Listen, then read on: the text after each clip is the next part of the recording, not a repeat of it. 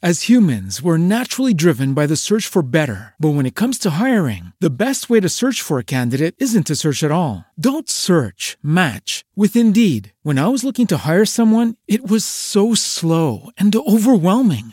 I wish I had used Indeed. If you need to hire, you need Indeed. Indeed is your matching and hiring platform with over 350 million global monthly visitors, according to Indeed data, and a matching engine that helps you find quality candidates fast. Ditch the busy work. Use Indeed for scheduling, screening, and messaging so you can connect with candidates faster. And Indeed doesn't just help you hire faster. 93% of employers agree Indeed delivers the highest quality matches compared to other job sites, according to a recent Indeed survey. And listeners of this show will get a $75 sponsored job credit to get your jobs more visibility at Indeed.com slash podcast. That's Indeed.com slash podcast. Terms and conditions apply.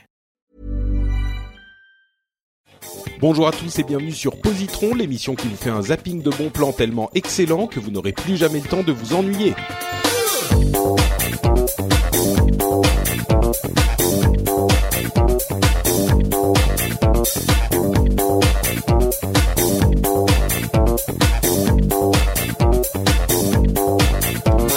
Bonjour à tous et bienvenue sur Positron, l'émission où on vous recommande trois trucs cool en 20 minutes. C'est un zapping de bons plans et je suis Patrick Béja. Je vous accueille dans ce deuxième épisode de la session de rentrée euh, dans laquelle j'ai le plaisir de recevoir Siegfried alias Captain Web et Emmanuel alias Kifix. Comment ça va tous les deux? Ça va. Bien, bien. Très bien. Euh, Est-ce que vous avez alors on, on, fait un épisode toutes les deux semaines et la semaine dernière c'était mon anniversaire. Je pile entre les deux épisodes. J'espère que vous l'avez euh, dignement bien, fêté et célébré. Mais bien sûr. J'espère que tu as reçu les messages que je t'ai envoyés. Mais évidemment. Évidemment.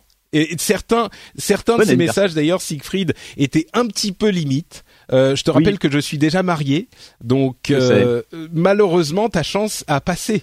Euh, je suis confus. je- je- mais- je- je suis extrêmement déçu, quoi. Sache-le vraiment. Bon, en tout cas, Un ça m'a fait éternel. ça m'a fait très plaisir de partager ce moment avec vous. Euh, et donc, oui, donc vous êtes en forme, très bien, vous êtes prêts pour euh, une deuxième session, enfin une deuxième, un deuxième épisode de la session? Toujours partant. Très bien. Euh, eh ben écoutez, je vais commencer, hein, euh, pour ne pas changer les bonnes habitudes. Je vais commencer avec une série télé qui est également un roman, mais que j'ai vu moi en série télé plutôt qu'en roman. Ça s'appelle American Gods. Et alors, tout à coup, j'ai un doute parce que euh, je l'ai vu en Finlande. Euh, je sais plus si non, c'était sur. Netflix ou sur. Amazon. euh, Ah, mais, euh, Amazon. ah oui, qui c'est Amazon. produit, euh, Voilà, tu ouais. as raison. Euh, c'est Amazon euh, avec Amazon Prime. On a droit à, à Amazon euh, Vidéo.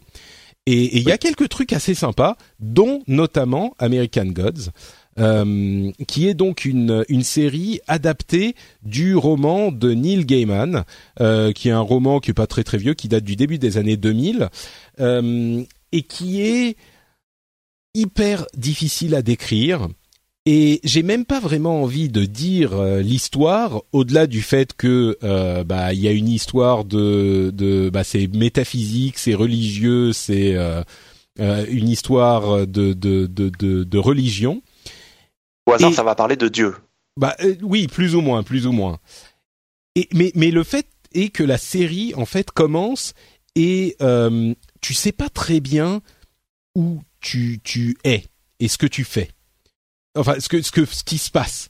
Et le, le génie de la série, en fait, je sais pas comment euh, écrit le livre, mais dans la série, il te plonge au milieu de cet univers qui est moderne. hein, c'est l'histoire d'un d'une personne qui sort de prison euh, et de, de ce qui lui arrive. Donc on est vraiment dans l'histoire moderne, mais il se passe plein de trucs bizarres.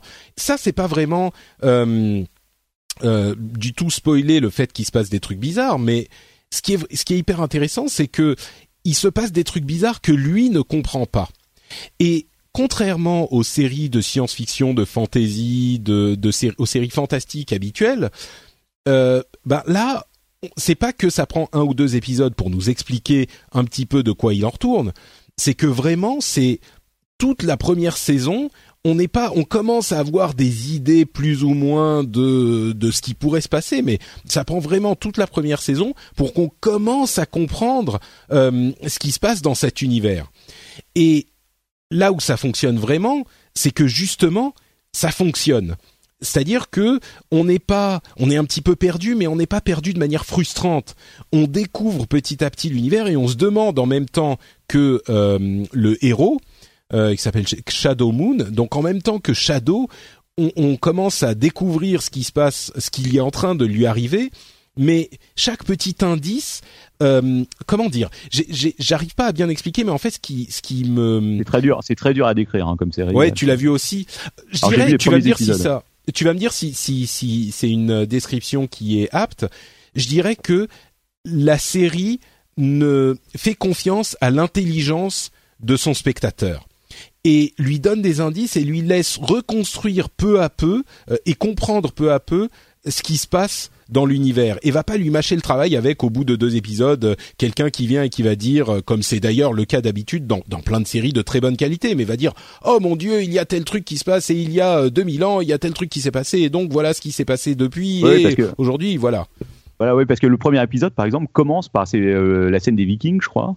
Si je Mm. me souviens bien, c'est pas spoilé parce que c'est vraiment le tout début du premier épisode. Ouais. Et après, tu passes à totalement autre chose. Et effectivement, il y a toute cette euh, histoire qui va se construire. Alors moi, j'ai vu que les trois premiers épisodes, donc euh, du coup, je pourrais pas te parler de la saison entière. Mm. Mais effectivement, euh, c'est des morceaux de puzzle qui s'assemblent. Tu commences à comprendre des, des trucs au troisième épisode. Euh, comme j'ai pas lu le bouquin, je pourrais, euh, voilà, je connais pas l'histoire en entier.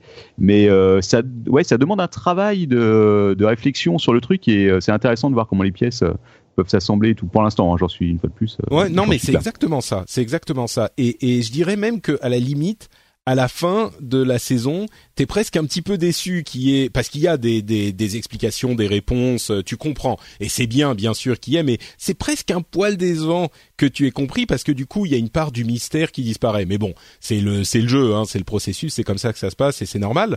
Mais euh, mais justement, le plaisir qu'on retire à être plongé dans cet univers mystérieux est euh, l'une des, des enfin est la grande réussite de la série, enfin de la saison en tout cas, et euh, quelque chose de vraiment unique. Donc euh, moi j'ai j'ai vraiment j'ai regardé le premier épisode et, et là encore euh, Siegfried tu me le confirmeras, tu regardes le premier épisode et à la fin du premier épisode tu tu tu termines le genre t'as le générique de fin et tu dis mais mais putain Qu'est-ce que je viens de voir que je viens de voir? Exactement. C'est Ouais, vraiment qu'est-ce que j'ai vu Ouais. quoi? C'est une série photo- qui est, qui est vraiment bizarre, euh, très. euh, Tu l'as vu aussi Emmanuel du coup? Oui, oui, je, je l'ai vu euh, un entier, je l'ai fini. Mhm. Et c'est c'est vraiment très particulier. Et on te, on te donne vraiment, effectivement, pas grand-chose. On, on te laisse découvrir en même temps que le héros, en fait, petit à petit. Euh, donc, faut, faut être patient et faut, faut se plonger dans, dans l'ambiance vraiment bizarre euh, de la série. Hmm. Et la photographie est fantastique, le- la façon dont c'est filmé, les lumières et tout. Il y a certaines, euh, enfin en tout cas sur les trois premiers épisodes que j'ai vus, ça a vraiment une identité euh, visuelle qui est très particulière. Ouais, oui, oui, et vraiment, vraiment, on, on sent la le fait que je connais pas beaucoup de séries euh, Amazon, mais sur celle-ci, ils ont mis des moyens, quoi. Donc, euh, Contrairement c'est à leur interface de merde euh, sur, Ouais. sur PS4. Ah, elle est dispo sur PS4, l'app Amazon, je savais pas. Ouais, malheureusement, ouais, parce que Ah. enfin, c'est bien parce que tu l'as, mais sinon du point de vue de l'interface, c'est enfin bon, c'est pas le sujet, D'accord. mais c'est un enfer. Euh, donc voilà, American Et Gods. donc, euh, oui, donc tu n'avais pas lu le, le bouquin? Non, pas du tout. Toi, tu l'as lu? Euh, Ouais, j'avais lu le bouquin il y a des années de, de Neil Gaiman. Mhm. Et, et c'est, c'est vraiment réussi, je trouve. La, c'était casse-gueule comme projet. Euh, Vraiment un truc pas facile à, à adapter. Et ils ont, je trouve qu'ils ont vraiment très bien réussi à. euh, Il y a ce côté, comme tu dis, euh, qu'on est perdu. On ne sait pas où ça va. Et c'est, bien retranscrit. Et l'ambiance est bien retranscrite. C'est, je pense que c'est Mhm. vraiment une, une belle adaptation qui n'était pas, pas facile à faire. D'accord. Donc c'est une, c'est une, oui, c'est fidèle comme comme adaptation. Effectivement, j'imagine que c'était casse-gueule, quoi. Euh, donc voilà, c'est plutôt pour les fans de ce genre de truc. Je dirais que ça, ça n'atteint pas le niveau où je dirais n'importe qui peut le voir parce que si vous aimez pas la science-fiction ou le fantastique ou ce genre de truc, je pense que ça va être un peu trop pour vous. Euh, même s'il y a des enjeux personnels, mais c'est pas le, cœur de l'intérêt de la série, on va dire. Donc voilà, plutôt quand même pour les fans. Euh, Siegfried, à ton tour. Ah, c'est à moi. Ok, d'accord. Eh ben écoute, je vais parler. J'ai vu qu'il y a pas, il y a deux trois épisodes, parlé de Buffy. Mhm. contre les vampires, je suis, un, un grand fan de cette série. Euh, et ben là, on va repartir en arrière, encore un peu plus loin, puisque je voulais vous parler d'X Files.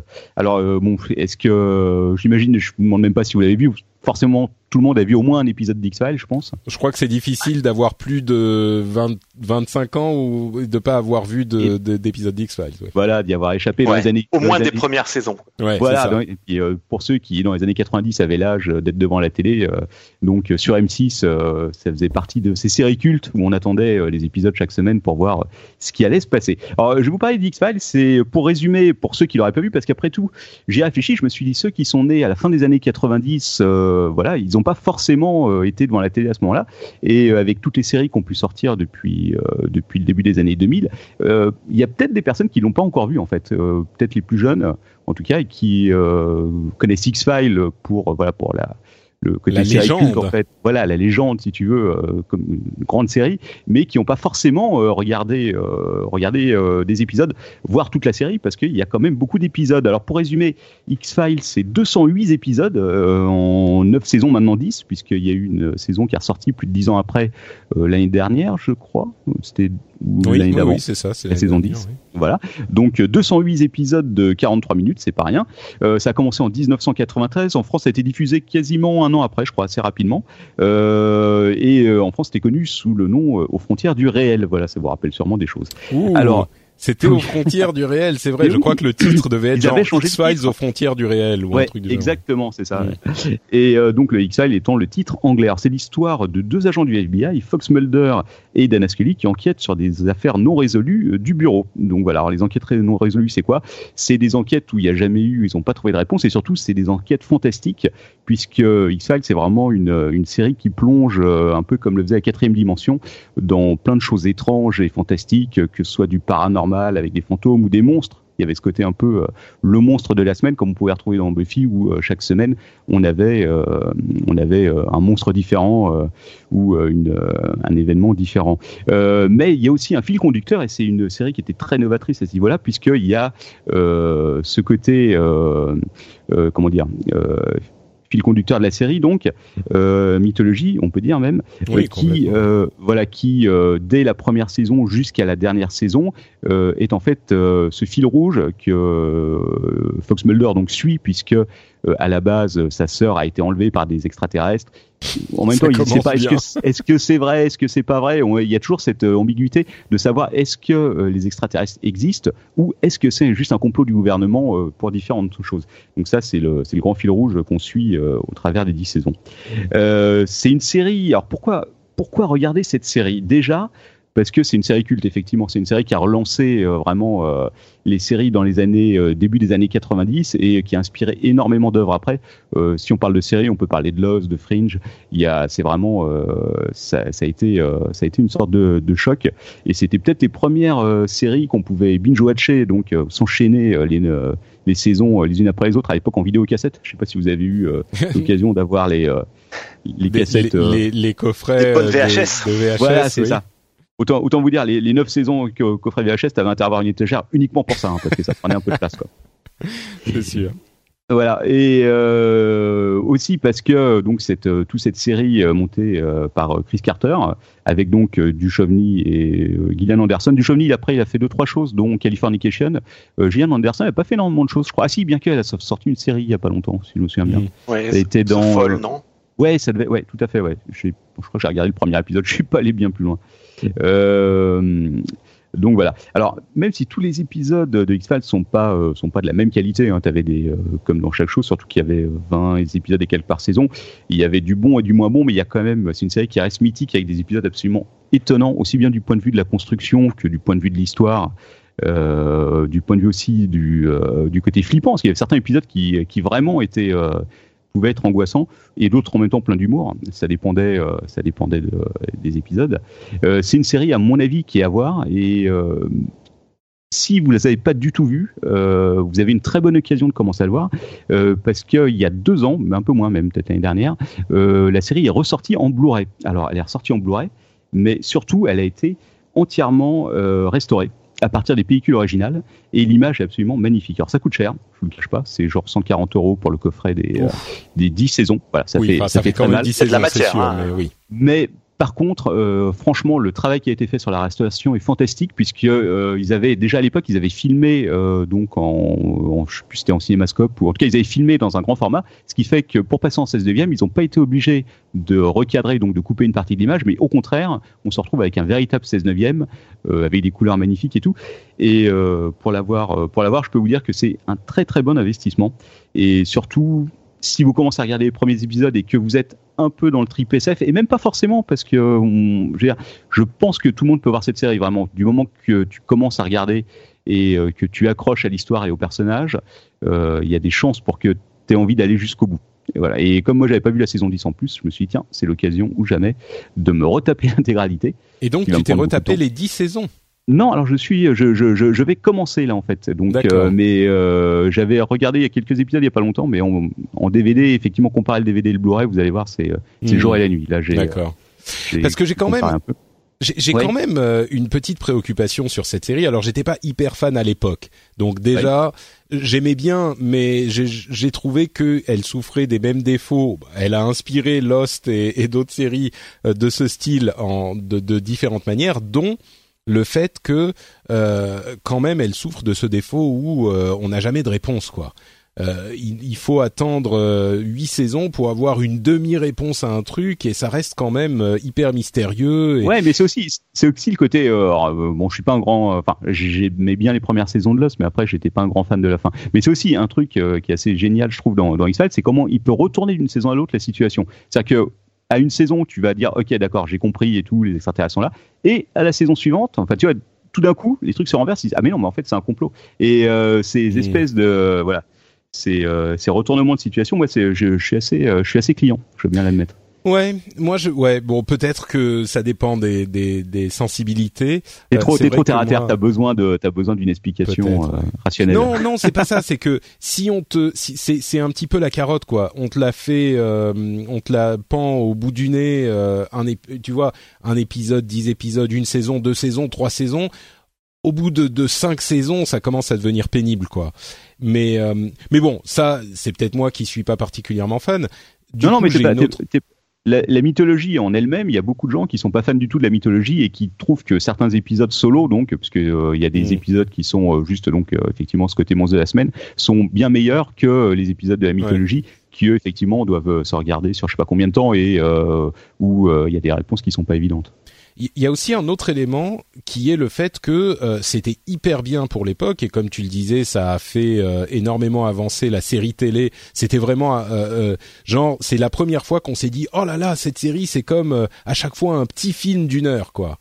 Euh, et et c'était vraiment considéré presque comme du cinéma. Mais je me demande si justement depuis l'art de la série télé a tellement évolué et on est tellement dans des euh, réussites artistiques et, euh, et d'auteurs presque parfois dans certaines séries télé que ça n'a pas fait euh, rétrospectivement vieillir ouais justement X-Files tu vois où justement on, on voit beaucoup plus l'héritage des anciens euh, des anciennes méthodes de de de, de euh, conception et de production des séries télé quoi Bah écoute, pour avoir regardé, je j'ai pas, j'ai pas, euh, là je vais me refaire les séries en entier, Mm. mais j'ai regardé des, des extraits et tout pour voir la qualité de l'image, etc. Et euh, honnêtement, je, du point de vue de l'image, je trouve qu'on est assez, euh, qu'on est, on est vraiment dans un truc qui est, qui est top et on, on- quand tu dis que les premiers ont été tournés en 93, c'est même, je trouve, assez étonnant. Euh, après, euh, du point de vue des histoires, ça, ça dépend. Mais je crois qu'il y en a qui sont assez actuels et qu'au final, euh, même la construction est pas.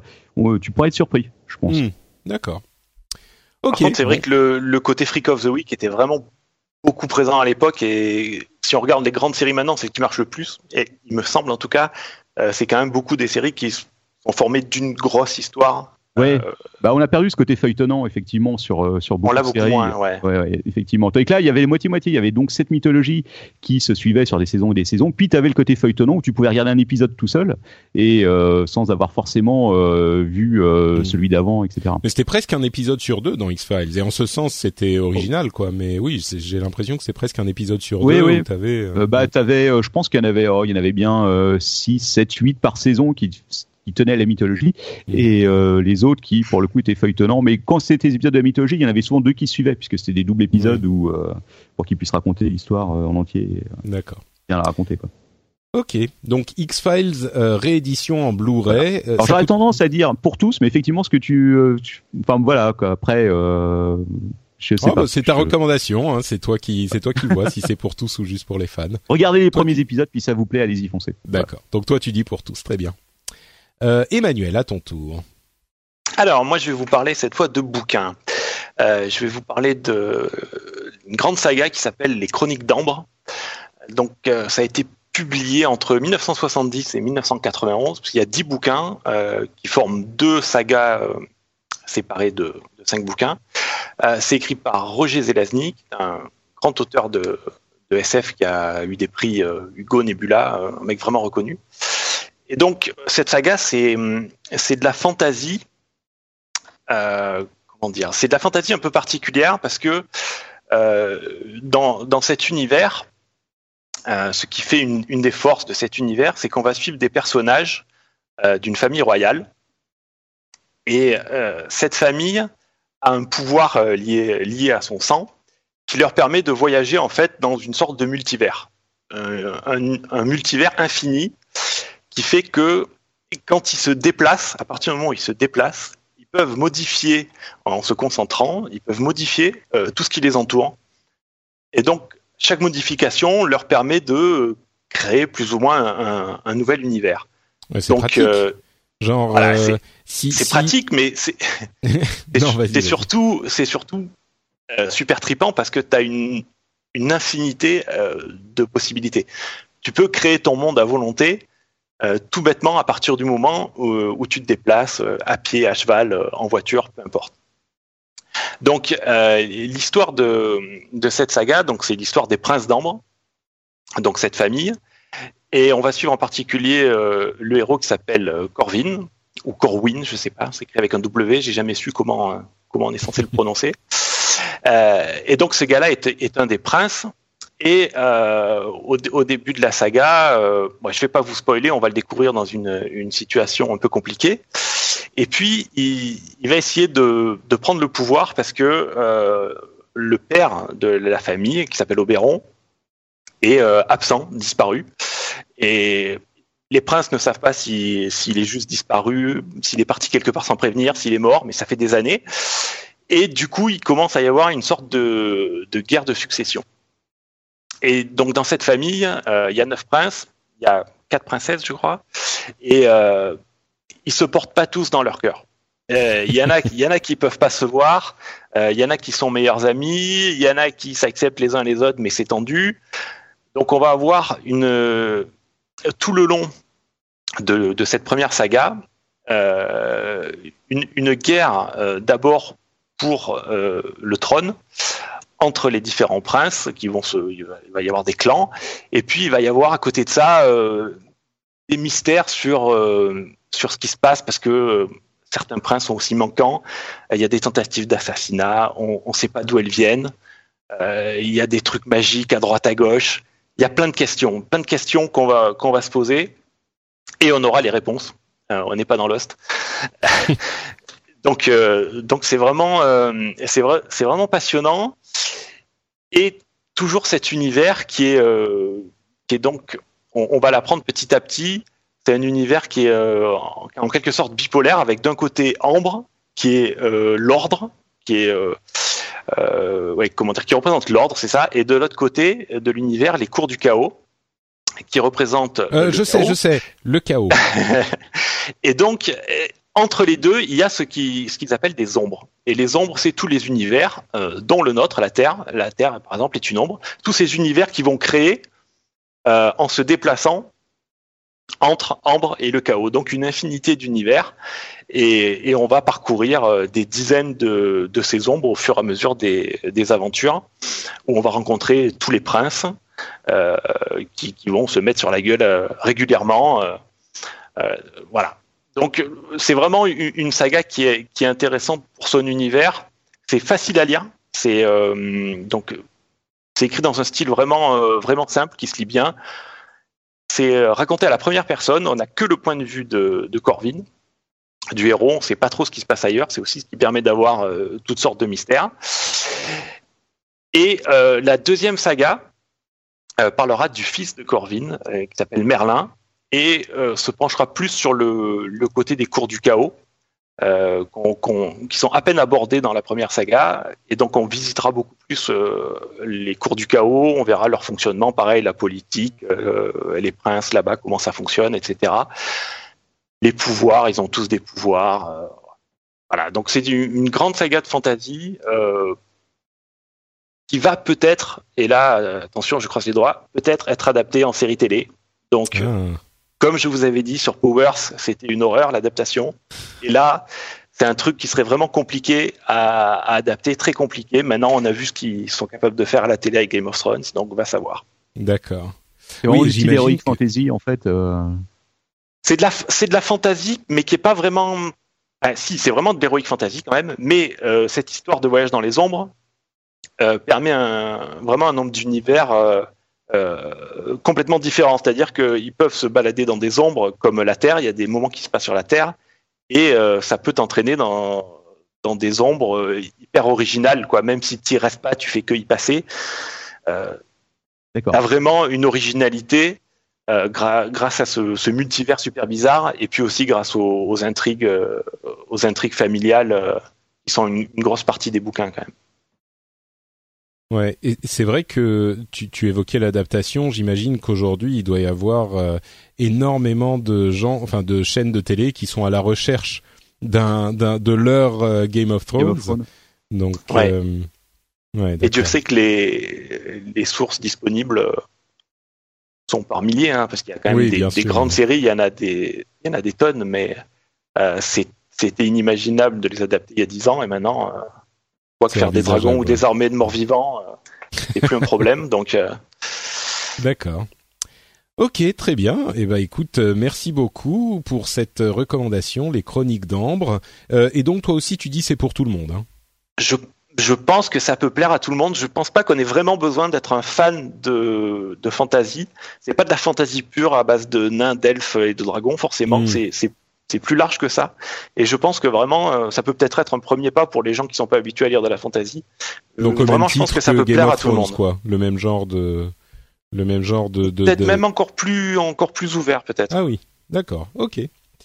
D'accord, très bien. Donc ça s'appelle les Chroniques d'Ambre et c'est notre dernière recommandation du jour. On vous rappelle donc euh, toutes les choses dont on vous a parlé aujourd'hui. Il y a American Gods, une série plutôt pour les fans, la réédition Blu-ray de la série mythique X-Files, euh, donc une série euh, pour tout le monde, et les Chroniques d'Ambre, une, une, double série de livres qui est également, elle, pour tout le monde. Merci à tous les deux d'avoir participé à l'émission. Est-ce que euh, vous pourriez nous dire où on peut vous retrouver sur l'internet avant de se quitter? Euh, euh, Emmanuel d'abord. Ah, tu es en premier. Cool. Alors, ben, c'est rapide. Hein. Geek sur Twitter. Bah, très bien, c'est parfait, c'est simple, j'aime beaucoup. Geek sur Twitter, Siegfried. Bah, Captain Web sur Twitter. Allez. Dis-toi. Ça c'est simple. parfait, parfait. Donc euh, Captain Web et Captain Web et les deux euh, les deux liens Twitter seront dans les notes de l'émission. Pour ma part, c'est Note Patrick sur Twitter et sur Facebook et vous pouvez retrouver cette émission avec les notes de toutes les émissions que je produis sur frenchspin.fr. Vous retrouverez également le rendez-vous tech et le rendez-vous jeu qui sont deux émissions qui se consacrent à l'actualité de leurs domaines respectifs, c'est-à-dire euh, la tech et le jeu vidéo. Je vous encourage à aller écouter ça si vous appréciez l'un ou l'autre de ces sujets. On vous remercie de nous avoir écoutés et on vous donne rendez-vous dans 15 jours pour un nouvel épisode. Ciao à tous à la prochaine. À bientôt.